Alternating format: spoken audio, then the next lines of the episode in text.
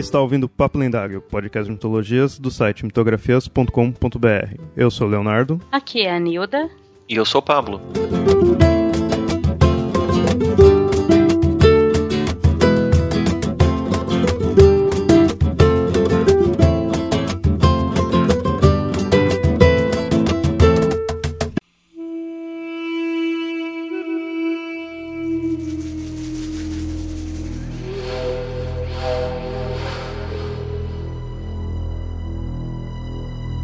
Laio observa o ventre crescido de Jocasta, e a angústia apodera-se de sua alma, como se antevisse toda a desgraça.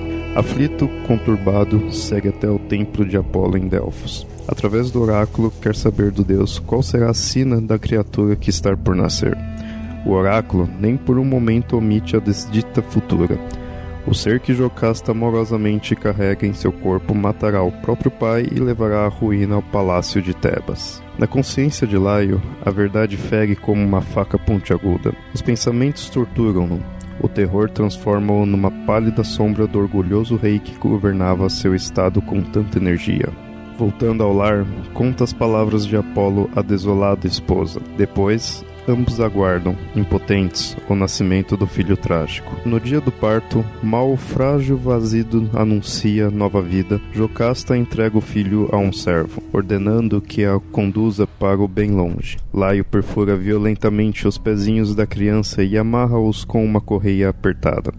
O escravo parte e Jocasta deixa-se cair prostrada sobre o leito. Aos pés do monte Citerão, o servo encontra alguns pastores de Corinto e, apiedado, entrega-lhes o príncipe cuja herança era a desgraça. Depois empreende a viagem de volta a Tebas, onde o rei e a rainha acreditavam ter enganado o oráculo.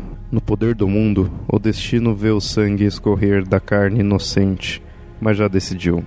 Aquele será Édipo, o maldito que há de caminhar sempre para a fatalidade do sofrimento e carregar consigo toda a infinita miséria dos homens neste planeta sonâmbulo.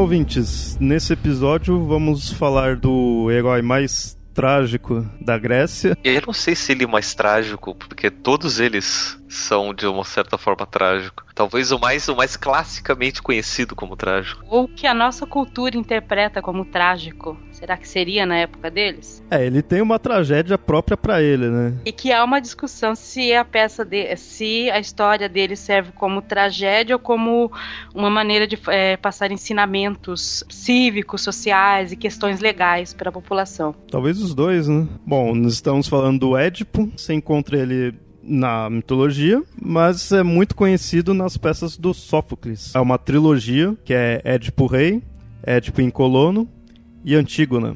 Conceito de trilogia vindo desde a Grécia Antiga. Uma trilogia não proposital, diga seja de passagem. Mas é, é, é, bem a ideia de trilogia assim, porque no livro que eu usei de fonte, que é. Deixa eu pegar aqui, já que o pessoal pede fontes, vamos pegar aqui a trilogia tebana. Lá ele fala que a segunda parte o pessoal considerou bom, mas no geral também acham mais fraco que a primeira, né? Então, já aquela ideia clássica de das continuações nunca superarem o primeiro. Trilogia era a maneira como as peças eram apresentadas nos festivais de Atenas. Que havia um festival, a Dionísio, de cinco a três dias, dependendo se Atenas estava em guerra, não estava em guerra, se tinha crise, se não tinha crise, eram apresentadas peças teatrais que depois recebiam prêmios. No mesmo dia, o mesmo autor apresentava três peças. Sófocles é o único que não apresentava peças do mesmo tema, ele apresentava peças de temas diferenciados. Os outros tinham uh, o hábito de apresentar do mesmo tema peças diferenciadas. A trilogia é uma coisa bem antiga mesmo. O Édipo Rei, que é o primeiro cronologicamente dentro da, da, da narrativa, ele foi o segundo a ser escrito. A primeira foi Antigo, né? Antigo, né? Antes da gente entrar nessa trilogia, vamos situar aí a, a história até do, dos antepassados, né? Do, do Édipo. Dos antepassados, assim, do, do pai dele, que está relacionado a toda essa tragédia do qual ele passa. Que, já se, que se envolve numa maldição clássico dos gregos. No caso, a gente está falando aqui do Laio, ele acabou se apaixonando por Crisipo, que era filho do, de Pélope, rei da Frígia, e acabou raptando o Crisipo. E esse Crisipo ele acabou suicidando, e aí o pai dele, o Pélope, né, que era o rei da Frígia, acaba amaldiçoando o Laio e todos os descendentes dele. Aí no caso seria o Laio e os Labidácidas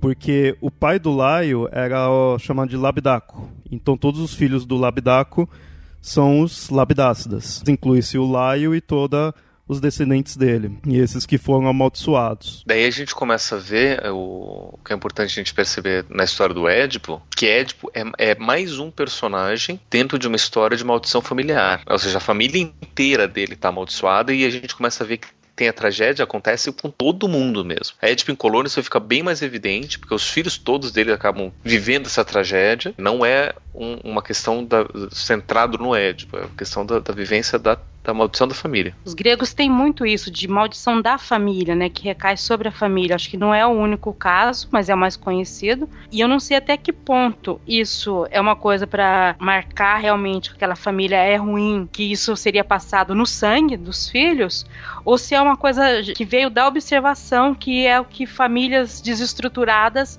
continuam sendo desestruturadas e tendo problemas para sempre, é. né? Que é uma coisa que a gente aí, sempre observa. Aí na, aí, na verdade, a gente tem que observar algumas questões, né? Primeiro, a nossa noção de família que a gente tem hoje nasce no século XVIII. Ué, mas a nossa, então, não é a família tradicional? É, não. é só se for das tradições do século XVIII. século XVIII, XIX, agora eu não me lembro, da 1700, acho que é 1700. E na cultura é. ocidental europeia. É. Europeia e americana. Então, assim, essa, essa nossa ideia de família nuclear, de pai, mãe e filho, e as coisas girando em torno disso, né? Tendo os descendentes, né? É, e tudo centrado em cima desse, desse núcleo pai, mãe e filhos. Isso só nasce no século XVIII. Antes disso, você não tinha essa visão. Antes disso, na verdade, você não tinha nem ideia de infância. A infância também nasce no século XVIII com a ideia de família. Né? Então, antes, o que, que a gente tinha? A gente tinha os grupos sociais e os adultos que trabalhavam e as pessoas que não trabalhavam que geralmente eram os bebês, eram os muito velhos, eram os doentes e só. Então você era definido na sociedade por aquilo que você conseguia fazer. Se você era muito jovem, provavelmente você era o aprendiz do seu pai ou de quem você vivia, né? Se você fosse órfão, você, você podia ser é, cuidado por alguma outra pessoa próxima, não tinha essa questão de vou continuar com, com isso. Por exemplo, o, o próprio é, é, Leonardo da Vinci, ele era um bastardo, filho de uma mulher que teve filho com outro cara que era casado, então ele não, não quis nem saber e ele cresceu sendo cuidado pela mãe depois é, sendo cuidado por outras pessoas né, na, na, na, cidade de Vinci, onde ele aprendeu a, a arte dele. E isso era muito comum. Isso só foi, foi só no século XVIII que uh, acho que na França eles começaram a perceber que se o Estado continuasse cuidando de todo mundo, ia dar muita dor de cabeça. Né? Ia continuar dando muita dor de cabeça. Então, eles começaram a falar: olha, então quem vai cuidar das pessoas são as primeiras as famílias. E aí depois é o Estado. Então, a, a família passou a, a se responsabilizar. E passou a se responsabilizar também pelas crianças. A ideia de família vai nascer no século XVIII, né, na, na, forma como a gente conhece, para poder cuidar das crianças, porque o Estado não ia dar, dar conta de cuidar das, das, crianças de todos os problemas. Na história do Édipo, o que é foco aí, então talvez não seja tanto a questão de família em si, mas a ideia de descendente. Sim, mas, mas é que tá. Isso tem a ver com família também, mas na, na, na concepção grega de família eu não sei muito bem os detalhes da família grega, mas a família romana, que veio um pouco depois, é a ideia de todas aquelas pessoas que são é, descendentes e não só as pessoas que são descendentes, mas todas as posses dessa pessoa, em, em torno dessa pessoa. Então tem a ver com posse de terra, posse de escravos, posse de bens. Tudo isso é considerado família. Né? Então o escravo familiar era aquele escravo que era propriedade daquele grupo. E, se não me engano, na Grécia não tinha a organização não era tão diferente assim. Tinha suas diferenças, óbvio, mas não era tão diferente assim. Então era a ideia também do que era muito próximo. A grande questão da Grécia, na verdade, é que você tem a cidade, a história das cidades e estados gregas, elas são escritas como se fosse todo mundo familiar, né? ou seja, todo mundo é, é parente dos seus fundadores. E o que justificaria, por exemplo, o, as cidades-estados serem governados por uma mesma família, né, por um mesmo grupo de, de, de pessoas que são é, próximas. E geralmente eles vão contar essa história de tal forma que eles sempre vão voltar um descendente a algum deus. E geralmente a Zeus. Né? Que Zeus teve um filho ali, que daí teve outro filho lá, tá não sei o que, daí que o bisneto desse cara que era neto de Zeus é o, o, o patriarca que fundou essa família que a gente está. Que, aliás, que fundou essa cidade onde a gente está morando agora. Então, as grandes cidades tinham suas grandes histórias de fundação que remetiam a essa ancestralidade a alguma divindade. Ou Zeus, algumas cidades eram é, de descendentes de Poseidon, tem essa questão de ancestralidade ligada inclusive aos deuses, justificando né, a ideia de que os herdeiros consanguíneos desse deus são então semideuses, então eles têm um quê de diferente que justificaria eles serem os líderes dessa cidade. Então tem muito mais a ver também com a ideia da, da própria cidade, o que no mito de Édipo fica extremamente claro depois quando os problemas de Édipo começam a aparecer, são problemas que afetam a cidade toda por conta de problemas dentro da família. Essa ideia da salvação da cidade fica muito claro. A cidade está sendo punida por um, um, problema que a família, a família real, né, a família governante cometeu.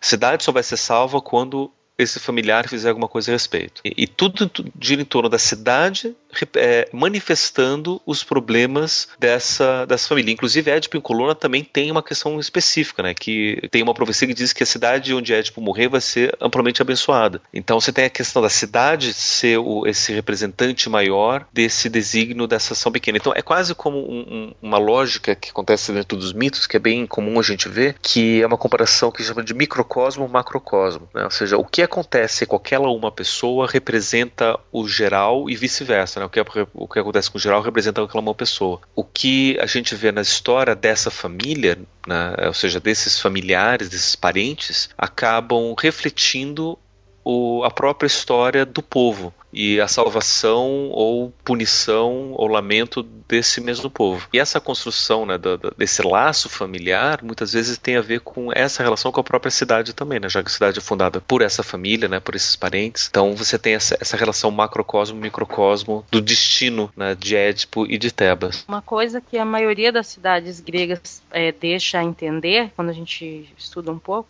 é que a noção de civismo, né, a noção de comunidade tem que ser forte. A pessoa tem que antes aprender a ser cidadão né? É uma coisa bem interessante isso. A pessoa tem que ser cidadão, tem que aprender tudo sobre aquela cidade e pensar naquela cidade, né? acima de tudo, ou talvez só abaixo da própria família. Então, essa questão de cidadania é muito forte entre a maioria dos gregos. As cidades têm suas diferenças, em Atenas isso é muito forte, mas a gente tem história em Corinto, em Esparta, que tem isso, que a cidade está à frente, e até na própria história do Édipo tem isso também, de colocar a cidade à frente em vários pontos. Creonte, que é o cunhado de Édipo, é questionado algumas vezes sobre isso, né, uhum. que ele deveria de tomar algumas atitudes porque a cidade está à frente, então ele tinha que tomar a frente, talvez tomar o poder. A própria democracia grega ela nasce com essa ideia de, de, de, de cidadania. Na verdade, a democracia ela só funciona para o cidadão, para aquela pessoa que tem direito e tem deveres. E para quem não é cidadão, a democracia não funciona. O reflexo dessa, dessa ideia de, de cidadania que é é, é, mais comum entre os gregos a cidadania do que a própria democracia. É. Né? Eu, eu, acho que, eu acho que se a gente tivesse que pegar algumas, algumas regras básicas do grego, talvez a primeira delas seja a cidadania, a segunda delas seja a hospitalidade. Você tem que receber o estrangeiro dentro da sua casa. Sobre essa questão da cidadania, dando um exemplo, o próprio Sófocles, né, que é o autor da, das peças da história, ele era cidadão ateniense e ele por várias vezes desempenhou é, funções políticas na cidade não necessariamente por ter sido eleito, mas por ter sido escolhido, ele foi tesoureiro da Liga de Delos. Havia uma outra coisa também relacionada às peças, isso não é do Sófocles, mas esse festival de teatro que acontecia, que era, que era na verdade uma festa em homenagem a Dionísio, é, essas peças de teatro tinham que ser financiadas por alguém. Então havia um tipo de imposto em Atenas, é, imposto assim, não é exatamente dinheiro, era imposto. Alguns cidadãos, algumas grandes famílias iam bancar tal peça de teatro, tal é, autor.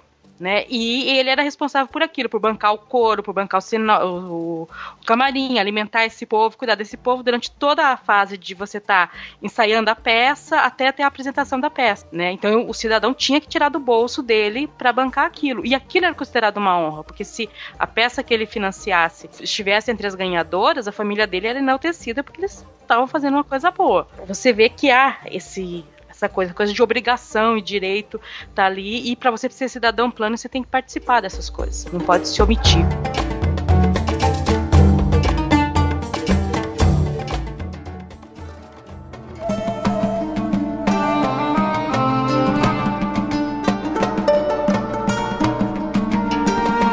Agora a gente tá com o Laio amaldiçoado, né, o Laio e todos os descendentes dele, então ele retorna para Tebas, é o local de origem dele, e toma de volta o poder. Teria o direito ao poder, ele toma de volta.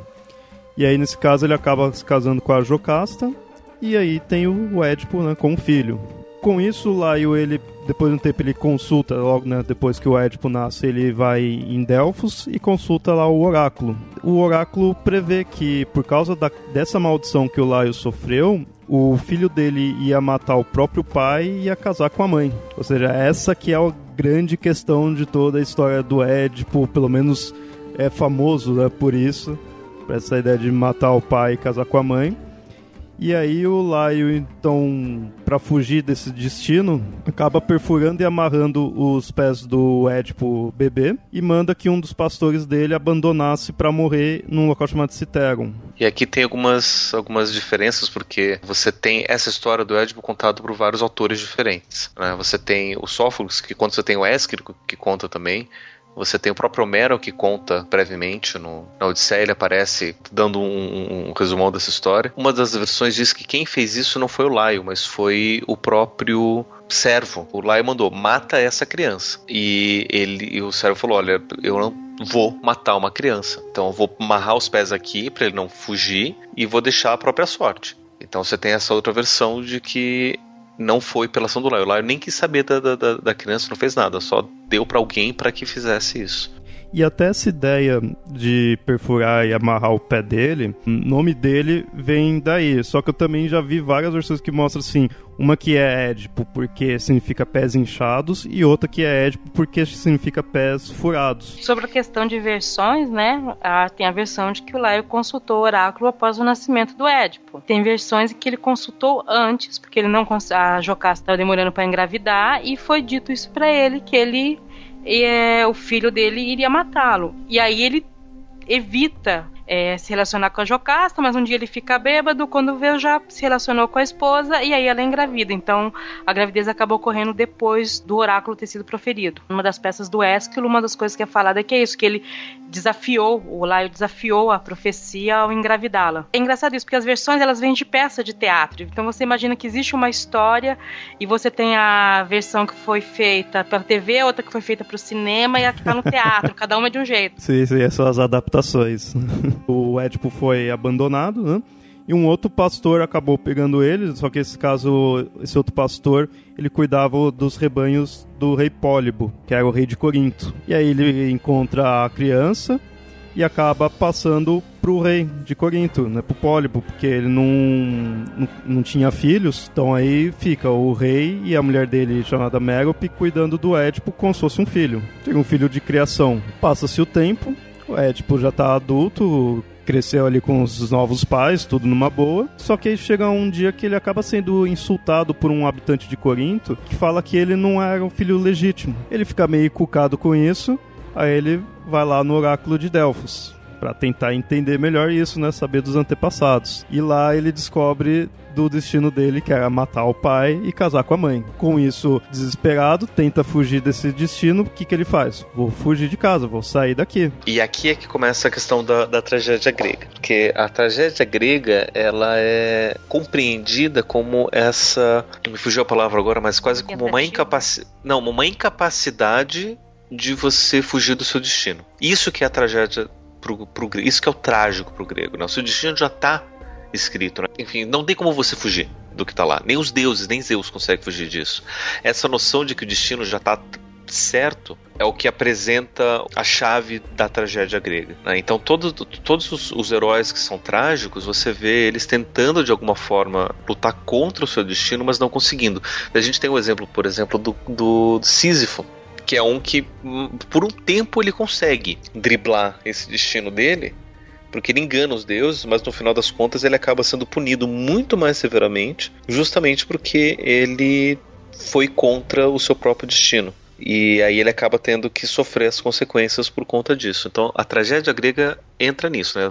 Eu sabendo do meu destino, eu não consigo evitar, e quanto mais eu fujo disso, mais eu me aproximo do meu, próprio, do meu próprio destino, mesmo que eu não saiba. Um exemplo que eu gosto disso é da história do Perseu, porque o avô do Perseu recebeu um oráculo de que o neto dele iria matá-lo. Então ele prendeu a filha no alto de uma torre para que ela nunca engravidasse. Só que Zeus engravida, Perseu nasce, ele foge, tem todas as aventuras, pega a cabeça da Medusa, faz tudo aquilo que a gente sabe do, ou não sabe do, do, do Perseu, daí quando ele volta para a cidade onde ele tinha sido criado, estava acontecendo o casamento da mãe dele com o rei dessa cidade. E ele não queria que isso acontecesse e ele matou todo mundo que estava nessa festa, incluindo o avô dele. Né? Então, tipo, o avô nem sabia que o neto que, ela, que ele tinha neto, nem sabia se não, ia acontecer. De repente ele morre, só que ele morre pelas mãos do próprio neto, conforme diz o oráculo. Né? Então, é, não tem como você fugir. E é legal que mesmo quando muda algumas coisas nas versões, a tragédia em si continua a mesma, né? A questão de matar continua ali. É, o, o, destino ele tá certo. Não importa como você vai viver esse destino, mas o destino ele tá definido. A gente transpõe isso em algumas histórias atuais quando a gente trata de viagem no tempo. Quero mudar alguma coisa, volta e quando você vai ver, você acabou construindo o tempo. Quando eu estava no colégio, eu fiz uma, uma disciplina, até eu aprendi essa questão da tragédia grega aí, onde a gente estava analisando os diversos padrões narrativos. E um deles era o da tragédia grega, que tem várias histórias que giram em torno dessa noção da, da, da tragédia grega. E o filme que a gente analisou sobre a tragédia grega foi. Spoilers! Nossa, é verdade. Nossa, um dos melhores. O tema é exatamente isso. Você sabe qual é o seu destino, você não tem como fugir dele, e tudo que você faz para tentar evitar esse destino só te leva mais para poder cumprir ele. E daí você acaba vendo que você foi ativo na construção do seu próprio destino ao tentar evitar ele. Bom, e aí o Édipo tentando fugir desse destino, né? Mas a gente vai ver que não vai dar certo. Nunca dá certo. Né, nunca dá. Crianças aprendam. Se o oráculo diz o seu destino, e se você tá numa tragédia grega, não adianta, você não vai conseguir fugir. Principalmente se o oráculo for claro. Se ele for meio é. confuso, não, mas se ele for claro, for, você vai matar seu pai, casar com a sua mãe, não adianta. Ele foi claro. É não tem vírgula, não tem nada que, que mude isso. E aí o Édipo resolve então nunca mais voltar para Corinto, porque fala, pô, não vou casar mal pro, pros meus pais, tudo, né? Não quero isso. Então foi no, na melhor das intenções. E aí ele sa saiu de Corinto, beleza, caminhando, ele se encontra numa encruzilhada. E aí tinha uma carruagem que estava vindo na direção contrária, né, que trazia um idoso. E um dos criados desse idoso vai para cima do Édipo para tirar ele do do lugar, né, do caminho que ia passar. Começa a ser a briga do Édipo com os criados do, do idoso e acaba matando mata os criados, mata o idoso, sobra só um criado que ele consegue fugir. Então é tipo, puto ali acabou matando tudo. Bem, bem violento, se for ver. É. Foi uma briga e, de e, trânsito aí. E aqui, e aqui eu imagino aquela coisa, tipo, você sabe quem eu sou? Porque eu sou filho do rei de não sei quem, mas esse daqui, não sei. Ah, cala a boca. E, e disso de que é, quem tem, tem a espada maior acaba todo mundo matando todo mundo. Aliás, Édipo matando todo mundo. Todas as versões que eu li dá muito a entender isso. Não é dito explicitamente, mas é que o o Édipo se recusa a sair do caminho, o outro também se recusa a sair. Um é rei, o outro é príncipe, né? Não é dito, mas assim, fala que nenhum deles tem a humildade de, ó, passa você primeiro, não, porque todos eles estão acostumados a que abram caminho para ele. É, aí você vê o problema que dá as brigas de trânsito. É. Desde essa época. Se lá existisse um semáforo, nada disso teria acontecido. aí beleza, o Édipo matou todos ali, né? sobrou só um que fugiu.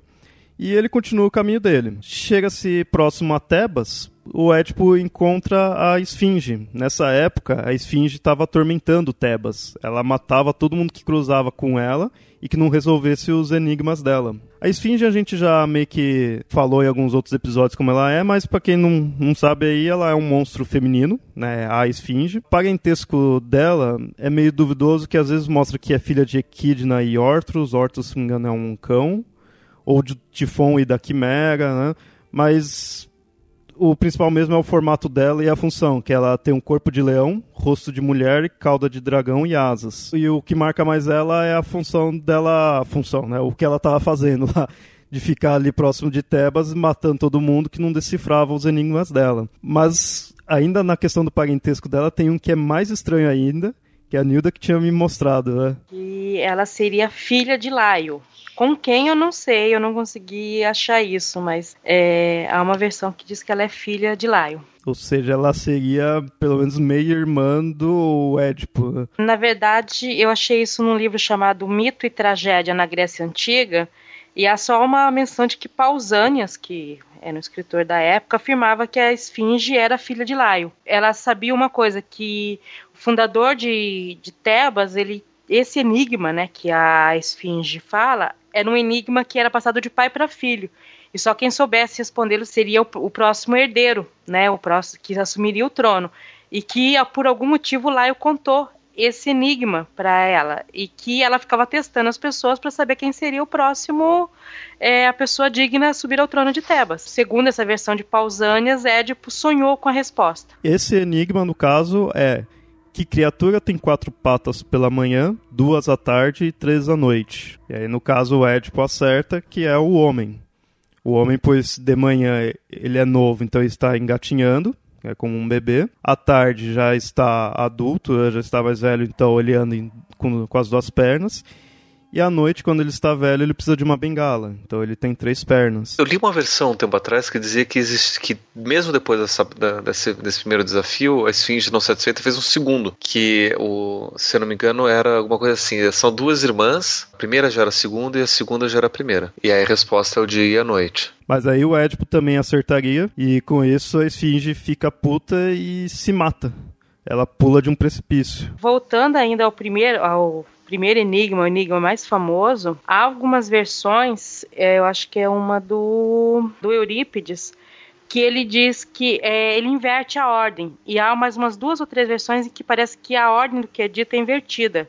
Né? Não é colocado nisso exatamente. É, a criatura tem quatro patas pela manhã, duas à tarde, três à noite. Que parece que eles sempre invertiam essa ordem dos acontecimentos. Na do Eurípides seria assim: há na Terra um ser com dois, quatro, três pés, cuja voz é única. Apenas muda sua natureza entre os que se movem no chão, no ar e no mar.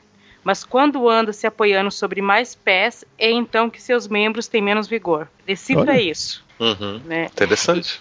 Legal. E aí nesse um é invertido, no início é invertida a ordem. Primeiro é falar do velho, depois do adulto, depois da criança. E aí beleza, o Édipo sagaz consegue decifrar. Isso é interessante, isso mostra um dos aspectos do Édipo que ele é um herói, mas ele não é um personagem da lenda, assim tudo, mas ele diferente da maioria, ele não enfrenta as coisas na mão, apesar de ter enfrentado lá o idoso, tudo ter matado os caras, mas a grande questão dele enfrentar um monstro, um, um obstáculo grande ali, foi na, na esperteza, né? na inteligência de tudo, na cabeça. Mas beleza, aí ele enfrentou eh, a Tebas toda feliz com ele, né? O, finalmente você salvou nossa cidade. E com isso ele acaba sendo aclamado rei. Só que aí a gente tem que entender o seguinte: ele é aclamado rei de Tebas porque Tebas está sem rei. E outra coisa, ele não é aclamado exatamente rei ele é aclamado tirano. Tirano não tinha a conotação que tem hoje, essa conotação negativa. Tirano era alguém que assumiu o trono porque a comunidade, a cidade o escolheu.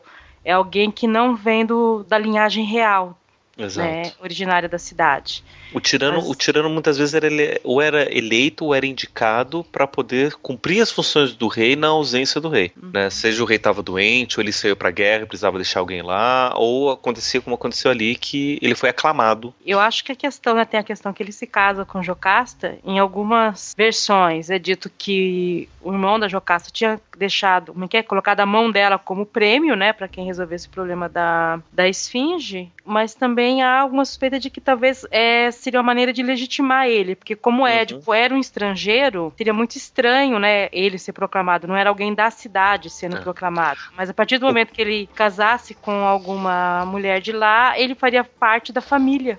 Exato. Então, Todo mundo bem. sabia que ele era filho ele era príncipe de, de Corinto. Né? Então chega lá o príncipe de Corinto, como, assim, como é que você vai ser então é, tirando o rei de Tebas? Então case-se com Jocasta, porque daí você, Jocasta está viúva e você então pode assumir como rei de fato, não só como tirano aclamado, mas como rei de fato. Mas é legal que acaba indo naquela ideia clássica do antiga do cara fez um ato maravilhoso assim, né? Salvou a pele das pessoas, enfrentou um monstro, vira rei. Né?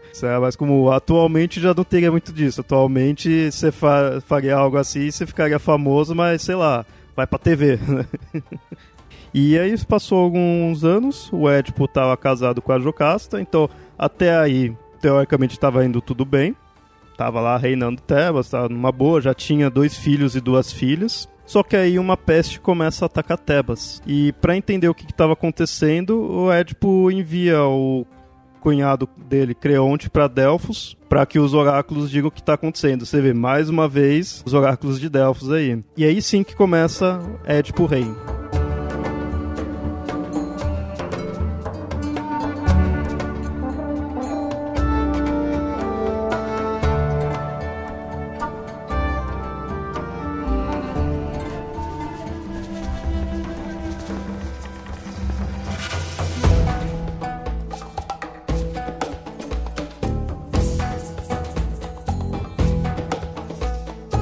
Interessante porque é, todo mundo, quando vai falar da história do Édipo, conta a história de tudo isso que a gente contou até agora. E, e, de fato, parece que essa é a história conhecida de Édipo. É tudo isso que a gente contou até agora. Né? E daí ele vira rei, ele casa. Ele matou. Porque depois que ele mata o pai e casa com a mãe, parece que não tem mais nada para se falar sobre Édipo. A peça começa daí. Eu me espantei quando eu vi isso. Eu, caramba, Até se a gente for pensar mesmo, tipo, a, a, execução de uma peça de teatro na Grécia Antiga. Como é que eu vou contar essa história toda que a gente contou até aqui numa peça de teatro? Vou vestir alguém de esfinge, vou ter um, um, personagem, um ator para fazer a criança e ele adulto depois? Como é que, eu, como é que vai ser os efeitos especiais disso. É, não vai dar, né? Então, é, a as peças, a história mesmo contada, geralmente é muito curto. E isso daí, na verdade, é um padrão clássico das histórias gregas. Se a gente for pegar, por exemplo, a, a Ilíada e a Odisseia, o que de fato se passa na narrativa é uma história muito curta. É uma fatia muito curta de tudo que está sendo contado. Só que tem um monte de flashback tem um monte de história. Olha só, deixa eu te contar o que aconteceu, o que me trouxe até aqui. Foi, daí ele conta toda a história. A estrutura de Édipo Rei é muito interessante porque tem muita gente que defende isso, que ele é a primeira história policial, né? Eu sou, Ou, eu sou um dos que defende isso. Não, não sei dizer se é a primeira, porque muita história se perdeu, mas ela tem uma estrutura muito de policial, de, né? Porque de, de, de, romance de detetive. Porque tem um crime e vamos descobrir quem cometeu o crime, né? E não foi o mordomo. E é interessante que você fala disso daí de tipo, não tinha né, como fazer os efeitos especiais tudo, aí você pega do Édipo Rei, você vê que é bem mais diálogos mesmo que tem. Fica mais é, o Édipo, o, o Creonte, todos os personagens discutindo ali, falando. Não fica. move-se um pouco, mas o foco é mais no que eles estão falando do que questão de enfrentar algo, né? As peças gregas, peças é, representadas em Atenas, elas costumavam ter de dois a três atores principais. Mais um coro que, quem lê a peça grega, vê sempre tem um coro, alguém que seria os cidadãos falando, quer dizer, aquele pessoal que às vezes está narrando até a história, mas é um coro que tem um ritmo próprio, uma maneira própria de entonar e de cantar, e depois tem de dois a três atores representando o artista principal e os outros dois atores se revezam entre os outros personagens que tiver. Tem o corifeu, né, que seria meio que o que representa ali o, o coro. Até quando eu fui lendo isso da trilogia tebana, eu me espantando assim, o corifeu, toda hora eu via assim, cara, aí que eu fui ver, não é um personagem em si ali chamado Corifeu mesmo, né? Ele é meio que uma representação do coro. Então, é interessante porque é algo diferente.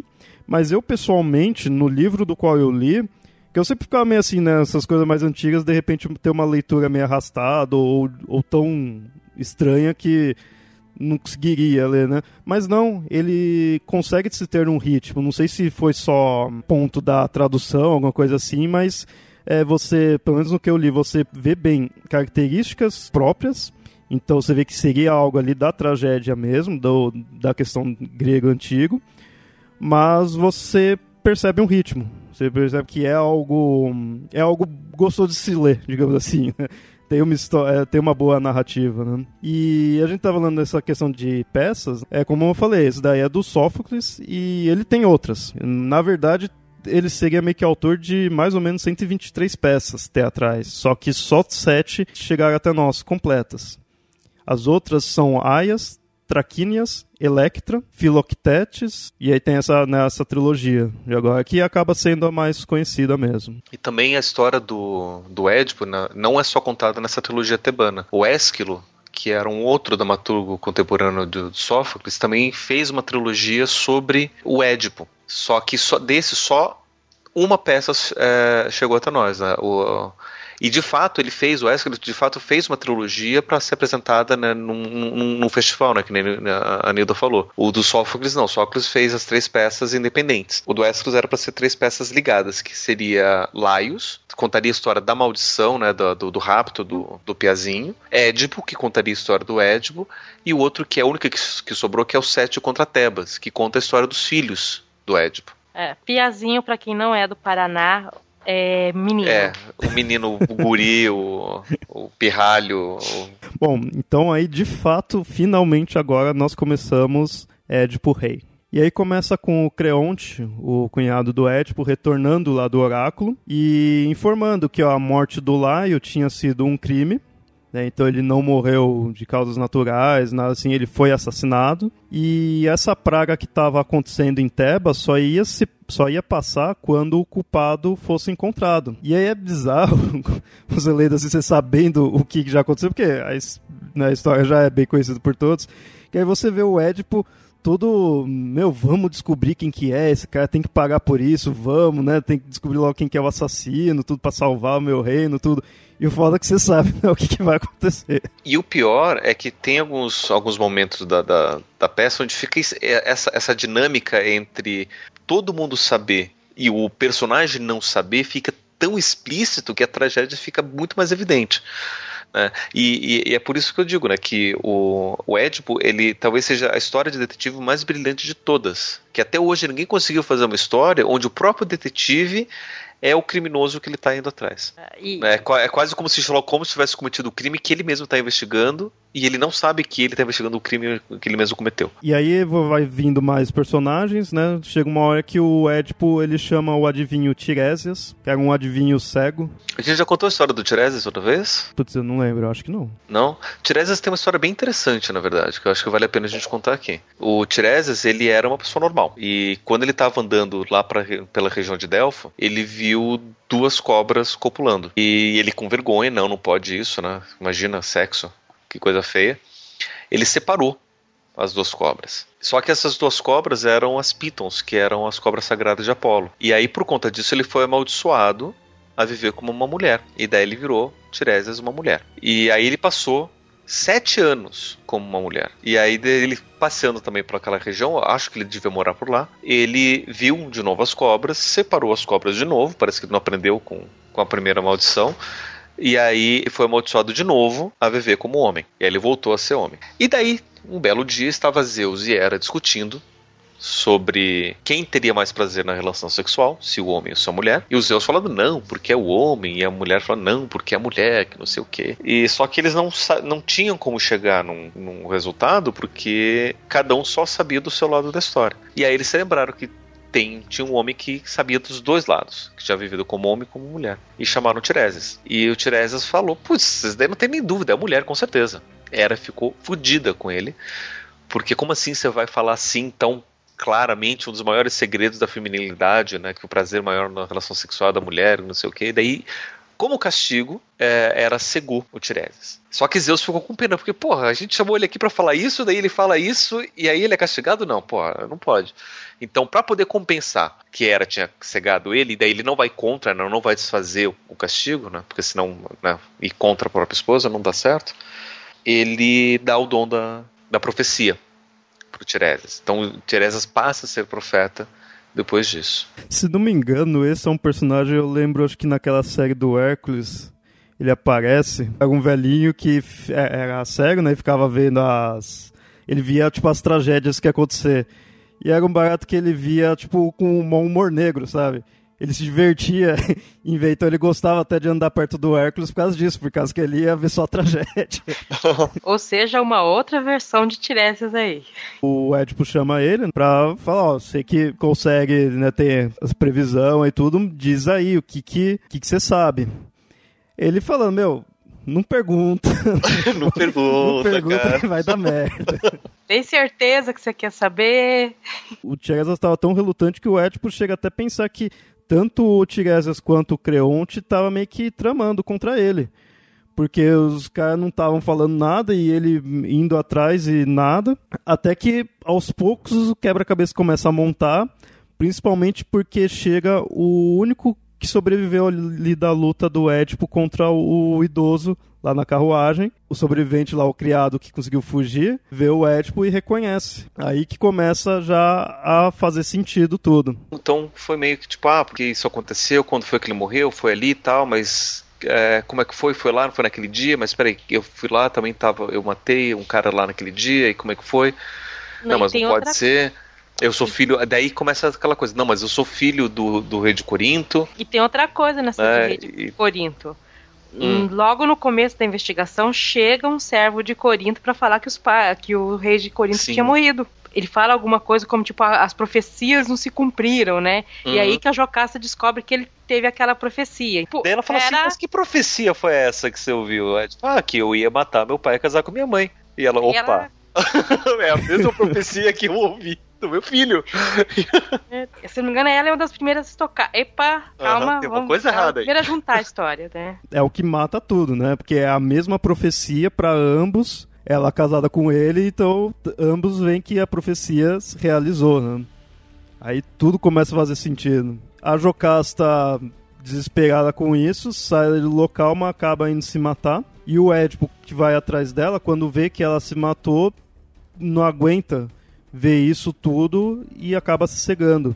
Se me engano, até ele se cega, acho, com os broches dela. Né? É acaba sendo mais trágico ainda, sabe? Mais bizarro, né? Pega o negócio dela mesmo e, e usa para se cegar. No restante da história, você vê que ele tentou alguma vez se matar, mas é, foi impedido. A peça Édipo Rei termina aí, que é o Édipo cego, a Jocasta se matou. Teoricamente, o Édipo ele sempre ficava falando pra expulsar quando encontrasse o culpado, beleza, mas aí viram que o culpado foi ele. Só que ele acaba sendo de fato também expulso mesmo. Os filhos dele acabam expulsando ele de Tebas. E isso já é no Édipo em Colono. É, só sobre essa questão de versões, na peça de Sófocles e algumas Jocasta se matam. Na peça do Ésquilo, não na peça de Ésquilo As Fenícias, que retrata o que é contado na história de Antígona, quer dizer, quando os filhos dele já estão crescidos e tudo mais, a Jocasta está presente na história. Ela se comporta como uma viúva. Então e é... se eu não me engano, na, na, narrativa que Homero faz, o Édipo continua sendo o rei ainda de Tebas. Uhum. Ele não é expulso. Então Jocasta se mata, mas Édipo ele continua como rei de Tebas depois disso. E não há menção dele ter se é, furado se o olho ou de, uhum. ou de ser autopunido. Ou seja, esse quebra já o Édipo Colono e do antigo, né, né? Se a gente for pegar cronologicamente as histórias, a, a versão mais antiga que a gente tem da menção de, da história do Édipo é essa da, da, da Odisseia. Né? Então, claro que depois as outras histórias elas podem ser, ser aprimoramentos disso. E pode ser inclusive aprimoramento por uma sociedade nova que está surgindo em que você não pode deixar impune as pessoas. E Édipo, é engraçado isso porque uma das primeiras vezes que eu vi uma discussão sobre Édipo foi quando eu li o livro A Insustentável Leveza do Ser, em que o protagonista escreve um artigo, que depois ele é perseguido pelo regime comunista por causa disso, que ele diz que Édipo se cega porque, apesar de ele saber que ele não era culpado, que ele não cometeu nada de propósito, o mal foi feito por ele. Então ele tem ele se pune, ele tem a dignidade de se punir pelo crime que ele cometeu, mesmo que sendo involuntariamente. Ele pensando que estava fazendo até um bem, ele acabou cometendo um crime, né? Nesse livro há essa discussão que ele fala que mesmo que se autoridades não sabiam o que estava acontecendo, ele estava lá, então ele tem que, né, ele deveria ter a dignidade de se punir. É, isso é uma coisa que eu vi bastante nessa do Sófocles, dele, o, o Édipo sempre falando que, ah, eu sou amaldiçoado pelos deuses, não fiz por mal, mas fiz. Estou aqui pagando pelos pecados de outros, que não eu mesmo não fiz nada. Mas fazer o quê? É o que os deuses querem. Então vai ser assim, né? E você vê que ele bem se conformando, né, com que tem e vai pagar o É, é que ainda não é mesmo. questão de só não ter feito, né? Porque no final ele dormiu, ele transou com a mãe dele, teve filhos com a mãe dele. Só que isso não foi de propósito. É, é essa a questão. Você não fez de propósito, mas fez. E aí o Édipo em Colono, ele é expulso pelos dois filhos dele e começa-se uma disputa pelo poder de Tebas entre os dois. O Édipo, por estar tá cego, começa a ser guiado pela filha dele, Antígona. E aí com isso eles vão até Colono, parte de Atenas, né, era próximo, e lá quem dominava, quem era o regente era o Teseu. E aí ele pede asilo para ele.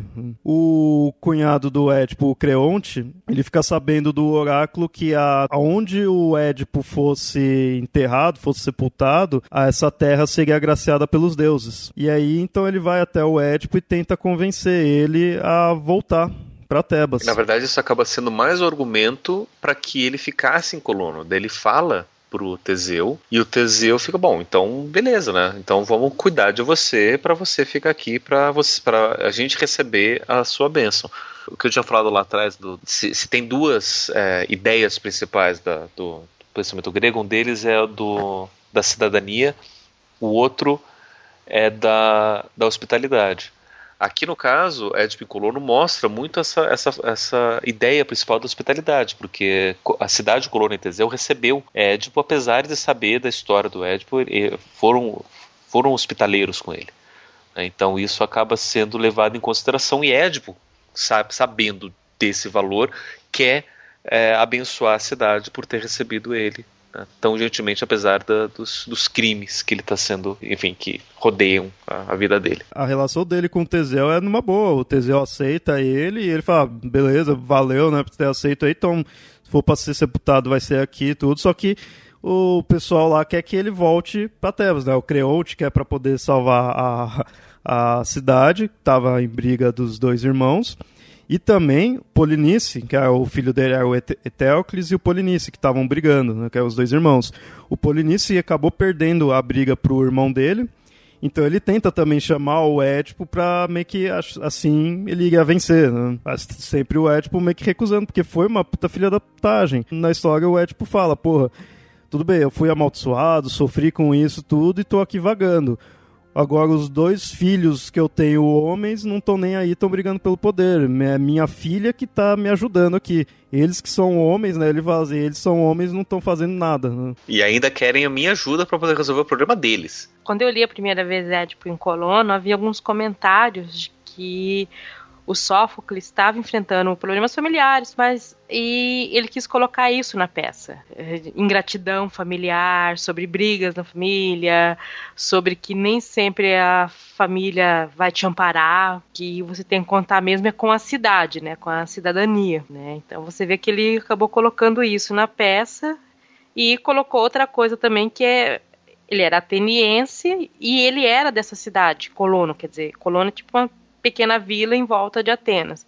Ele era dessa vila, então ele colocou o quê? Como o Édipo estando ali sendo atendido pelo povo de Colono, que é o povo dele, né? Quer dizer, ele ainda fez um exaltou a cidade dele, exaltou Atenas como, né, uma cidade anfitriã, uma boa cidade. É, isso inclusive é, era muito comum na época, né? Você contar a, história do seu povo, né, é, relacionando com, com esses feitos heróicos. Inclusive, por exemplo, uh, os romanos encomendaram de Virgílio um mito desses para justificar o nascimento de, de Roma, né? Por que Roma ia ser tão grande? E aí o Virgílio escreveu a história da Eneida, dizendo que Rômulo e Remo, que também eram mitos, eles eram descendentes de Enéas, que era um troiano. Então toda a glória de Roma era herdeira de toda a glória de Troia. Então você tinha, tinha essa, essa quase que encomenda. E era muito comum se fazer isso, né? Você é, mostrar que a sua cidade é melhor porque você tem uma história melhor e o, o Deus que está ligado lá é melhor do que o seu. Esse é uma das justificativas pelos quais Deus teve tantos filhos. O do Etman Colono, em geral, você vê que é uma disputa de é, é, tipo, volta pra cá pra me ajudar, né? Não, vou ficar aqui, o Teseu que vai... Né, o, o Édipo até fala que o, pro Teseu ir lá e tentar ver coisas da guerra tudo, mas ele não iria sair de lá, né? Entendeu? Assim, enquanto que o, o Polinice tava chamando, né? Pai, vem me ajudar, coisa assim. É bem isso daí. E o, o Édipo batendo o pé e falando, não, eu vou morrer aqui, porque essa cidade me aceitou, ela foi foi boa comigo, vou ficar aqui. E aí você vê antigo na meio assim, né? Pô, tá, eu te entendo, mas pô, você vai morrer, né? Que aí o Édipo você vê que ele já tá meio que vendo, já tá chegando os últimos dias dele. E de fato chega. Ele senta-se num local específico ali de colono e quando vai ver o corpo dele já não tá mais lá. Cadê? Foi para as profundezas da terra. E daí Teseu é, avisa que que Édipo tá morto. E aí Teseu é o único que sabe onde estaria né, o corpo. Né? É justamente para não roubarem o corpo e, e outra cidade, outra terra receber a, a benção. Só uma curiosidade, né? Toda essa história do, do, do Etéocles e do, do Polinice é, é, bem mais desenvolvido na outra peça do Ésculo, que, são, que é o Sete contra Tebas. Ali conta toda essa história da briga entre os dois né? Porque parece que o, o Polinice era o, o, o, rei e aí ele fez uma cagada e o Etéocles ele subiu pro trono e daí o Polinice saiu, só que daí você tinha outras pessoas que estavam contra também o Etéocles, o Polinice era um deles. Toda essa, essa briga de quem que vai ter o trono de novo ou quem que vai ser o rei diante de toda essa bagunça. Toda a história em que a instalação de uma tirania na cidade, essa tirania nunca dura. Dificilmente passa, uh, passa além dos filhos. Entendeu? Se os filhos conseguem suceder, os netos não sucedem. Então, por isso que a tirania, apesar de você ser uma, uma aclamação popular, uma escolha bem feita, nas histórias conta-se que não duram muito e que podem levar à desestabilidade da cidade. Será que é um pouco para o pessoal não pegar gosto por Exatamente. isso? Exatamente para manter, né, sempre a parte real, né, a parte da família real ali. Engraçado, eu tava assistindo hoje O Senhor dos Anéis, e aí tem aquele momento que eles estão formando a Sociedade do Anel. O Boromir fala, não, porque eu sou eu sou filho do regente de, de, de Gondor e não sei o que. E quem é você, esse, esse rastreador aqui, vagabundo? Fala, não, esse cara não é rastreador, ele, ele é Aragorn, filho de Arathorn, herdeiro de Isildur. E ele, tipo, é, Gondor não precisa de rei. né? A gente tá de boa com, com o regente, né? Trazendo essa ideia, né? Tipo, vamos esquecer a família real, os herdeiros oficiais, o tirano ali que tá cuidando tá de boa, né?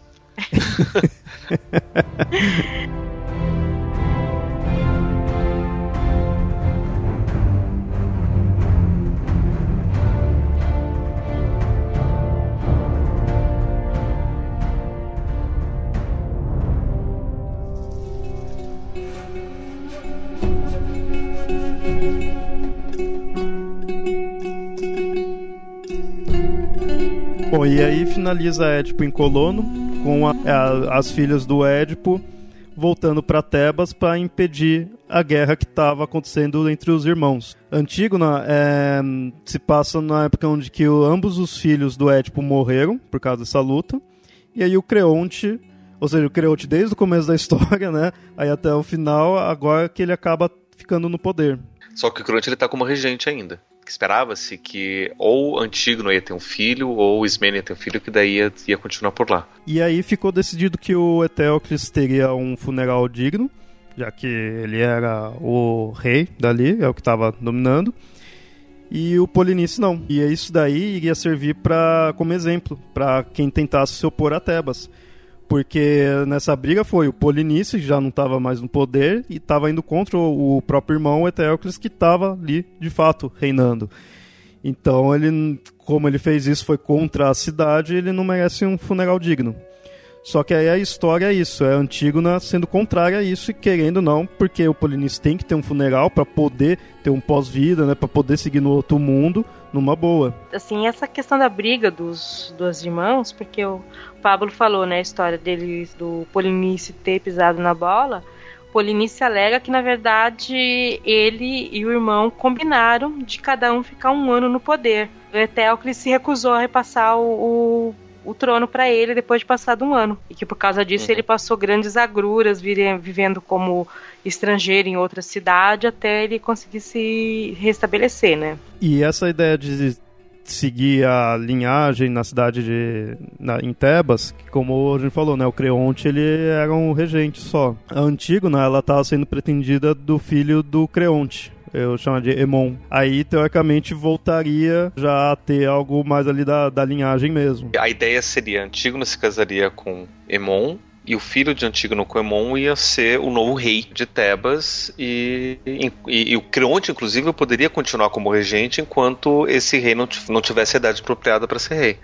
Agora vamos ver a ironia. Durante toda a peça de Édipo Rei, você vê que o Creonte, claramente, ele não está tentando tomar o poder, ele está tentando ajudar o cunhado e o cunhado começa, que é o Édipo, começa a desconfiar dele e tentar tomando o poder. E no final das contas, quem acaba administrando a cidade depois de toda a bagunça é o Creonte, né? Apesar dele não ser o rei, ele acaba sendo o regente, o que administra, o que zela pelas leis, enquanto a família real tá nessa bagunça de um brigando com o outro. Ou seja, ele é acusado de uma coisa que no final que ele acaba sendo. E aí Antígona batendo de frente com o Creonte, por causa dessa ideia do irmão dela, que, que ela queria, né, que sepultar passasse numa boa. Isso eu achei bem interessante na peça. O Creonte bate o pé que não, não pode, porque são as leis eu tô mandando aqui, eu tenho que seguir a lei que é o correto, sabe? É uma coisa bem política. Só que aí, aí ele acaba matando a Antígona. Sobre essa questão da lei, há toda uma discussão, que é a discussão da peça, que é qual é a lei que vale mais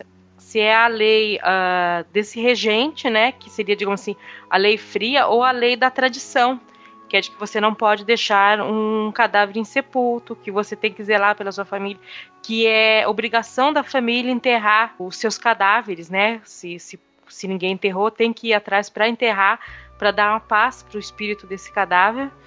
E, e há essa discussão da lei né, da lei fria, da, da, lei da cidade que foi mandada, ou da lei da tradição. E, e aí a gente começa a ver também, né, se a gente está discutindo né, em todas essas peças, essas, essas esses valores sociais, né, a cidadania, a hospitalidade, e aqui tem também a, a tradição de você cuidar dos seus mortos. É, isso daí era básico em tudo, inclusive aquela história que eu falei do Sísifo, ele só consegue driblar o seu destino por conta dessa lei, porque ele fala, olha, eu vou morrer, para a esposa dele, eu vou morrer. Eventualmente Zeus vai dar um jeito e ele vai me matar. Só que quando ele fizer isso, você não pode me sepultar. Me deixa escondido no armário, embaixo da cama, se vira, mas não me sepulta. E aí, quando ele não é sepultado, ele chega lá pra Hades ou pra Zeus, não me lembro agora, e fala: Ó, oh, tá vendo, minha esposa não cuidou de mim. Deixa eu voltar para dar uma surra nela, para obrigar com ela, punir ela, e daí depois eu volto. Beleza? Beleza. E aí, quando ele volta para poder castigar a esposa por ele não ter cumprido a regra, a, a, essa tradição,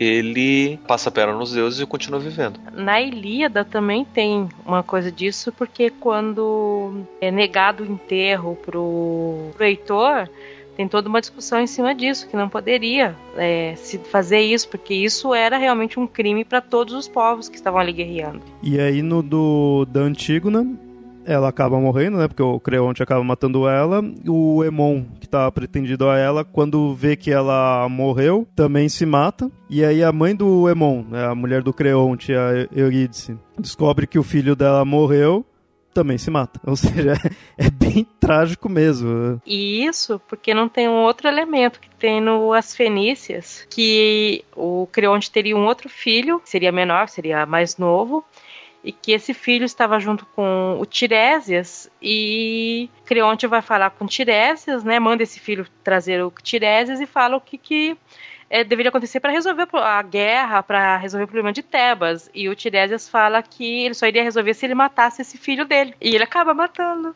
o filho. Então, é, é uma família trágica. Pior que aí sobra o Creote lá. Sozinho que sério, foi o que sobrou mesmo, né? Veio o Laio, morre, aí veio a Jocasta, que era a irmã do Creote, acaba morrendo depois, o Édipo casou com ela, morre, as filhas e os filhos morrem.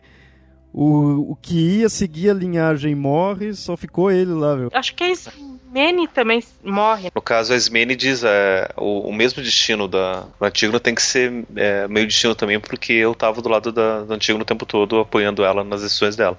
É engraçado porque a Ismene, ela é quieta, assim, ela dá a impressão de uma pessoa que não age muito, mas ela tem a opinião dela. Se eu tô apoiando, eu tô apoiando. A Ismene, ela acaba apresentando muita voz da razão na hora da, da Antígono. A Antígono é muito passional na, na peça dela, e ela defende, não, porque tem que ser, tem que ser, tem que ser. E ela fala: olha, veja bem, o rei é o rei, você não pode ir contra. Eu entendo, eu também queria dar, mas como assim? Tipo, a gente vai só estar tá se metendo em problema.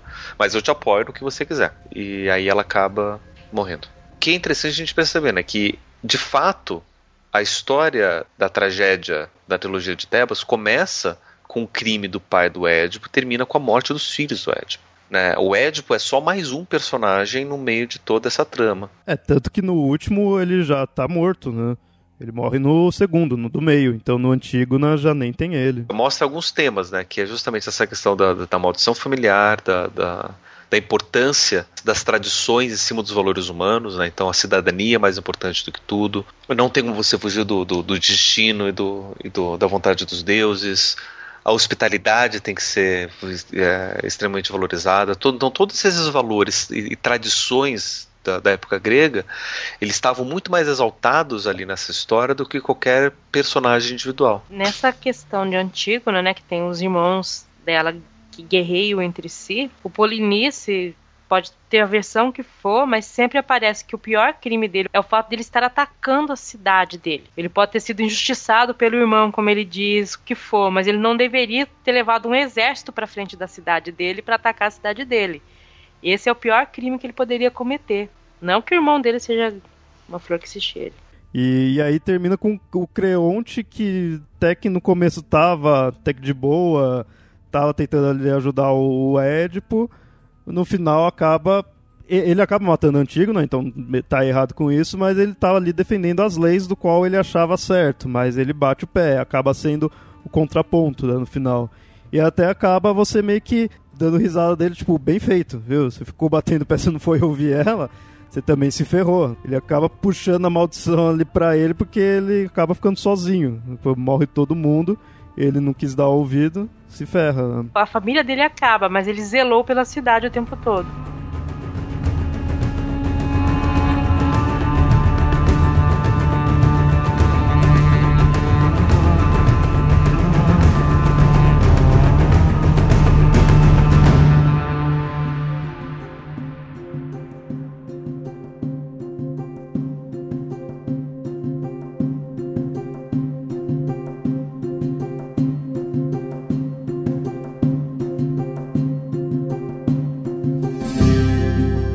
Conhece tudo como Édipo, né, é, é, acaba sendo mais famoso, assim, mas é, se chamar esses três aí de trilogia tebana é perfeito, que cabe bem isso daí.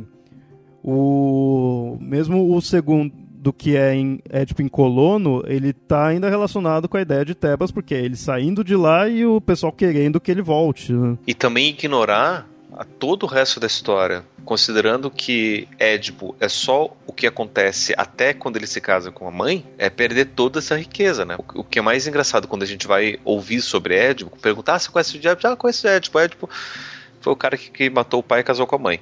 Né, como se a história fosse. Pode até saber os detalhes, não, porque ele recebeu o oráculo, daí o pai expulsou, daí ele vai, não sei o que, daí ele encontra o velho, mata o, o pai, daí quando ele vai lá, encontra Esfinge e daí se casa com a mãe e ele vira rei da cidade. Ponto, a história termina. Só que tudo isso daí é o que acontece antes e ignora a história do Laio antes do Édipo nascer e ignora tudo o que acontece depois. Né? Que seria de fato as histórias das, da, das peças, que é. é. muito mais rico, traz muito mais mensagem do que só a vivência do, do personagem, né? o, o pano de fundo do, do Édipo a gente não se aprofundou nisso, mas o crime Laio é um crime que vai é, contra a questão da hospitalidade. Porque ele foi recebido, quer dizer, ele foi recebido de maneira hospitaleira e ele não honrou esse recebimento, por quê? Porque ele raptou e violentou o filho do dono. É um crime também muito gravíssimo, quer dizer, essa, essa história toda trata de coisas que são essenciais para os gregos, que é a hospitalidade, a questão da família e a questão da cidadania, né? Tudo que está envolto nisso e discute tudo isso, acho que apresentando vários lados. E se a gente lembrar que isso eram peças de teatro apresentado para toda a população, umas peças de teatro subvencionadas tá, pelo Estado, pelo, pelas famílias ricas, e que tinham objetivo religioso e cívico e servia até para ensinar e para discutir questões da cidade, né? Você pensa que tem toda uma riqueza aí, né? Você não pode restringir isso a, a um fato só porque é muita coisa que tem em todas essas peças. E isso só se atendo ao Sófocles, né? Porque a história do Édipo também é, tem outros autores que fizeram, acho que sobrou uma ou duas peças que restaram pra gente, mas o Aristóteles, num dos trabalhos dele, ele listou quase todas as peças que houveram nessa época, porque ele fez um tratado sobre teatro, sobre representação. Então a gente sabe que houveram outras peças através dele. A gente não tem essas peças, mas a gente sabe que teve. E tudo com essa finalidade didática, cidadã e até de é, levar ideias novas, dependendo do autor. É, e de fato, quando eu fui lendo da trilogia tebana, ele, antes de começar as peças, lá mostra como estava a história até o momento, né? Do Édipo enfrentar a esfinge, tudo, e aí se torna o rei. E aí quando eu vi, eu, caramba, né? Pô, tudo isso já acontece, nem começou, né? A, a, a história em si, mas vamos ver no que dá. E aí foi lendo, aí você vê que acaba desenvolvendo mais mesmo. É, e é só em diálogos, né? Como a gente falou, é peças de teatro, então não tinha. Não dava pra ter muita coisa, então é só diálogos ali. E com diálogos você desenvolve os personagens. E é, então você vê que é algo bem rico. Então dá sim para ter uma história além de só ele enfrentar a esfinge, de só ele de fato cumprir com a, com a maldição, né, com, a, com a previsão do oráculo tem muita coisa depois. E eu fico pensando, né? É um, é um exercício que eu tenho com a história do Édipo eh, especificamente, que é uma história que eu gosto muito, não pelos motivos óbvios, mas é justamente porque eu vejo o Édipo como uma história de detetive né, que disse, é uma das mais brilhantes, porque acho que é a única história onde o detetive é o, é o culpado pelo crime que ele está investigando, ninguém sabe disso, nem ele mesmo. Se a gente fosse é, utilizar essa base narrativa do Édipo para contar hoje uma história, né? da mesma forma como a gente tem a jornada típica do herói e a gente tem os mesmos passos, né? será que a gente conseguiria? Será que, será que faria sentido a gente contar uma outra história que recontaria esse padrão do Édipo? Num, nesse conceito trágico, assim. É, é também, essas... também, né? Essa, essa, essa questão não só do, do, da tragédia do, do herói, ou seja, dele tentar fugir do próprio destino, mas daí é, é a gente tem alguns exemplos. Mas disso dele tentar investigar um crime e ele mesmo é o, o, o, o, o autor do crime. O autor do crime, onde você tem é, toda essa questão da, da, da família envolvida. Né? E daí a gente pegar inclusive a própria trilogia é, tebana da, da, da maldição familiar. Será que alguma coisa disso ainda faria sentido em alguma narrativa atual? Eu acho que daria para fazer. Eu acho que daria, assim, por causa. Assim, eu, eu acho que se não fazem, não fazem por comodismo com a jornada do herói que tem, né, todos esses conceitos de já usar algo que já tá ali. Que eu gosto, mas poderia se ter coisas diferentes. Mas eu acho que dá pelo simples motivo de que eu li essa trilogia recentemente, eu não conhecia muito bem essa história e eu gostei pra caramba. Eu gostei do ritmo, eu gostei dos acontecimentos, eu gostei de como é, você se envolve na história.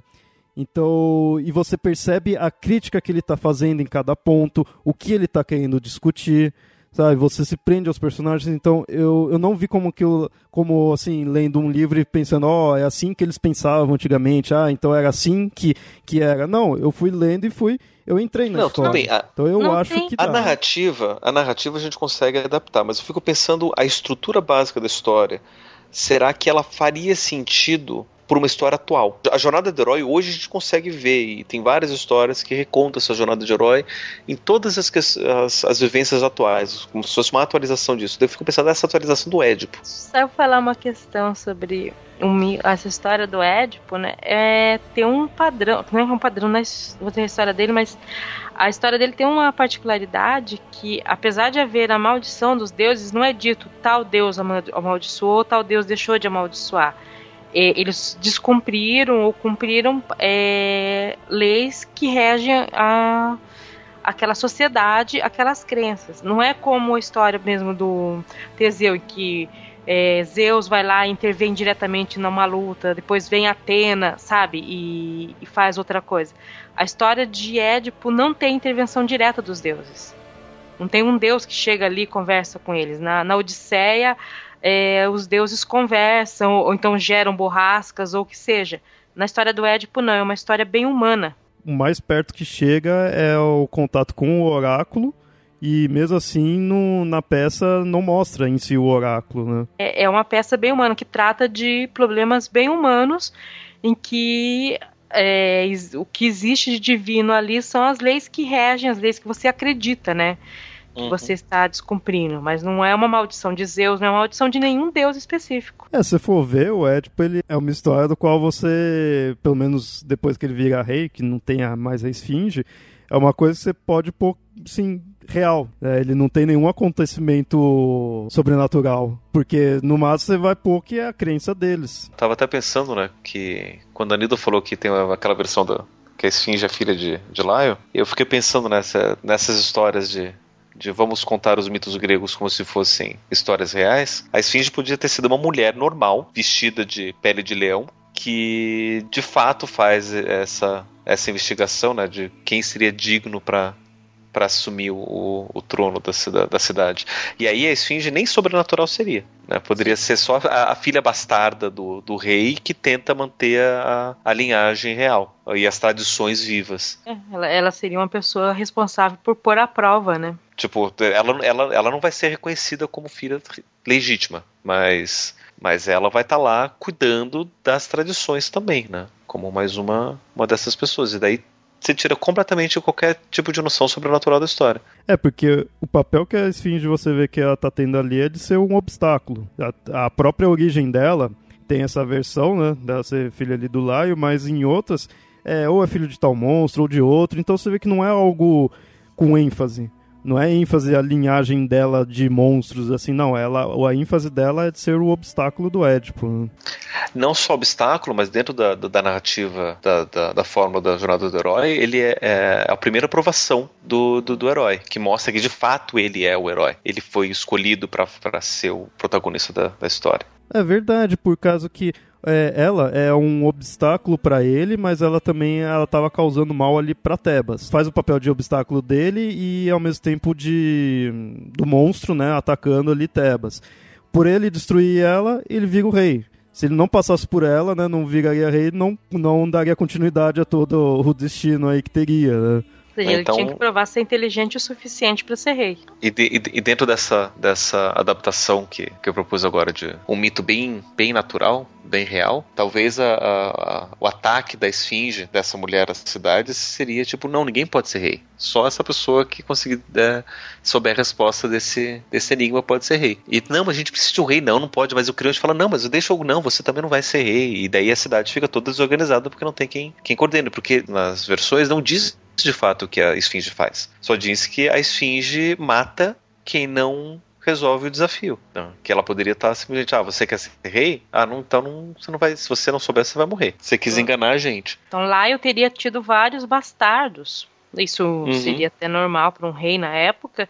Sim. E eles estariam sendo mortos por, pela esfinge, nessa versão que eu vi, eles estariam sendo mortos pela esfinge uhum. porque eles não sabiam responder a pergunta, a questão. E que só os herdeiros legítimos, só o rei legítimo é que saberia responder. Como eu acho que o Laio estava desaparecido já fazia um tempo, você tinha que ter o rei, né? E os bastardos não conseguiam chegar perto. Olha só. Que para mim é uma versão que faz total sentido isso. Legal. E acaba com todos os efeitos especiais que eram necessários. Olha só, dá pra fazer um, um prequel do, do Deadpool Rei aí em teatro mesmo, sem ter efeito especial. Sim, sim, sem efeito especial. Inclusive, o que, que você acha de a gente falar com o pessoal da Gesta Transmídia para eles fazerem um, oh. um seriado do Edipo contando essas, essas versões? Boa, boa. Acho que isso é legal, né? É, Nilda, você que é nosso contato lá. Tá pro ano que vem, gente. Eu tô, eu tô em férias lá. Mas é engraçado quando a gente pensa no Édipo, a gente só pensa no incesto e no patricídio, né? Ou seja, o Édipo ficou marcado como o, o incestuoso que matou o pai. E, e perde-se o cara que tenta é, salvar a cidade, que tenta resgatar a família, né, que tenta dar alguma certa direção para tudo, né? E a gente perde tudo isso. E que aparentemente era um... Perde até o que veio depois da morte dele. Que né? aparentemente era um bom rei, um bom administrador até começar a peste quando ele começa essa investigação, né? E é uma peste que é completamente contra, é, fora do, do, do, controle dele. Né? Não foi uma consequência da má administração dele, do papel dele enquanto um rei, um gestor, ou um, um, pai de família, alguma coisa assim. Ele não fez as coisas erradas, ele simplesmente cumpriu o próprio destino. Que o destino que foi traçado antes do nascimento dele por conta do crime do pai dele. E aí a gente consegue ver que, que, os, que os próprios deuses eles conseguem ser é, bondosos com, com tudo isso. Porque o, o, o oráculo que o Édipo recebeu foi uma maldição contra Laio. Falou: você foi filho da puta aqui na, na, na Frígia, por conta disso, você vai, ser, você vai ter um filho e o seu filho vai te matar. E só para colocar insulto em cima da injúria, ele vai casar com a sua esposa, né? Porque você foi moleque. Depois, quando o Édipo faz tudo isso, e aí ele se pune, ele sai da cidade, ele é expulso, né? E daí ele, né, ele tá lá vivendo de boas em Colono. O outro oráculo diz que onde ele morrer, a terra vai ser, vai ser abençoada. Né? Ou seja, ele não tem nada de errado, ele não tem, ele não precisa carregar mais esse fardo de ser o, parrici, o parricida, regicida e incestuoso, porque ele já pagou pelo que é dele, ele está vivendo agora de boa e a cidade que receber ele vai ser bem vista, né? vai, ser, vai ser abençoada. Então, nem os deuses carregam tanto essa, esse peso em cima do, do, do Édipo. Né? O peso que a gente coloca, né? Porque é, é, é, engraçado quando a gente coloca. Ah, vamos fazer uma história baseada em Édipo, a gente sempre pensa no cara que mata o pai e casa com a mãe. Não, e a gente é... não pensa nessa história do regente que cometeu um crime no passado e ele precisa resolver um problema agora que foi causado por aquele crime, mas ele não, não, não vê as relações. É, pensando aqui agora, eu vejo que esse aspecto do Édipo ele foi sendo enfatizado com o tempo. Se você pega na, no que tem na Odisseia, é, ele, isso aconteceu, mas ele continuou como rei de Tebas. Nem se autopuniu. Aí depois você pega em Sófocles, quer dizer que é uma história, uma narrativa bem mais posterior, ele já é punido, mas os deuses ainda não querem puni-lo até o fim da vida, né? Ou até depois da sua morte. E só mais recentemente é que começou a se né, é, focalizar nessa questão do, do incesto né, e do parricídio que era uma coisa que era colocada antes, mas parece que não tinha o peso mais forte em cima dele. Ou seja, será que então essa ideia, a gente põe que ah, essas lendas sempre refletem a sociedade e tudo mais, hum, mas talvez o conceito aí de matar o pai, ficar com a mãe, acaba sendo mais uma coisa atual, né? Mais uma coisa de nossa sociedade que, já que ainda não, é algo forte, mesmo até que você veja que na lenda ele não fez por mal, mas talvez seja algo da nossa sociedade de agora, dos tempos de agora não antigamente. Antigamente tinha muito mais outras coisas para se dar ênfase. Os valores eram outros. E até uma coisa engraçada, né? Porque tem uma interpretação psicanalítica do Édipo que vai dizer: não, isso que o Édipo viveu é um padrão básico da humanidade. Todos os seres humanos, independente de época e cultura, vivem esse mesmo padrão de desejo da morte do pai e união com a mãe. Só que daí, quando a gente vai analisar os mitos gregos por exemplo, qual outro mito grego tem esse mesmo padrão? Aliás, nem esse tem esse padrão. É, a gente começa a ver, tipo, nenhum deles tem. No máximo, no máximo, é a história do, do, do Perseu, né? Ele não quer que a mãe se case com outro cara e a mãe passa a morar com ele. Mas ele não tem nada contra o pai dele, não, tem essa, essa ligação é, edipiana, por assim dizer, né, do, do desejo de, da mãe e da, da morte do pai. E então não é tão universal quanto a gente quer acreditar. E daí esse, isso que você levantou, Leonardo, para mim faz, mu faz muito mais sentido de dizer que esse padrão que a gente coloca, esse valor que a gente coloca em cima do, do parricídio e, da, e do incesto, acabam sendo valores da nossa sociedade, da nossa cultura. Até mesmo porque a gente vai conceber esse padrão familiar próximo né, do pai, da mãe e do filho como uma coisa muito recente, só a partir do século XVIII. Bom, mas aí, se a gente for falar de toda essa questão do Édipo aí, do pai, da mãe dele, já é algo bem longo, algo bem complexo. É um tema para outro episódio.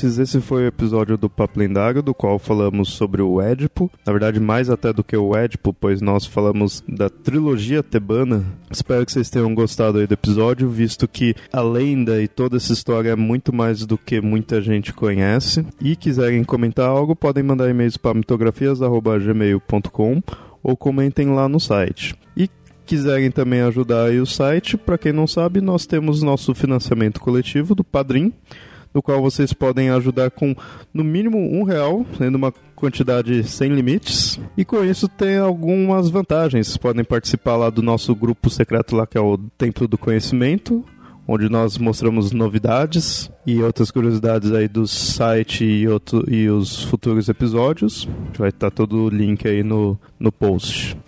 Espero que tenham gostado e até mais. tchau. tchau. tchau.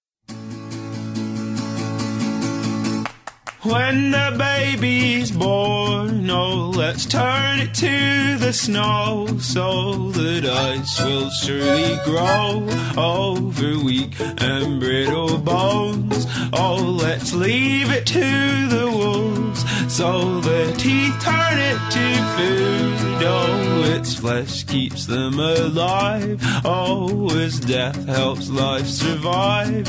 Oh, the world can be kind in its own way.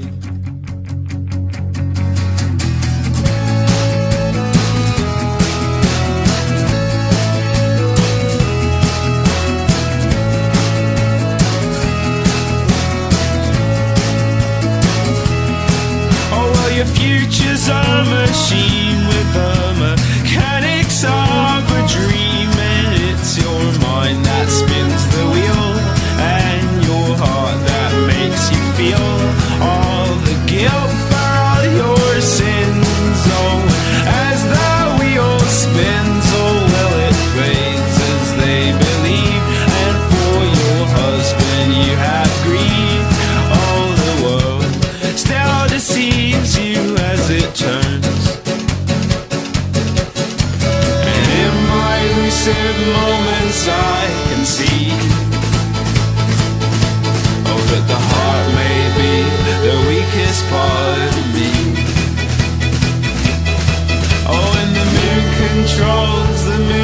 of the tide Oh, but it has no weight on the movements of my mind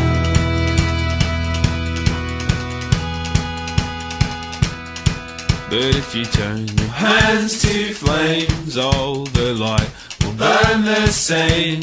Whether you just pass it through, or if it's what meant to do and your sense of culpability is from the gods that you perceive their constant law that you believe will show you grace. Oh, when you turn to a goal.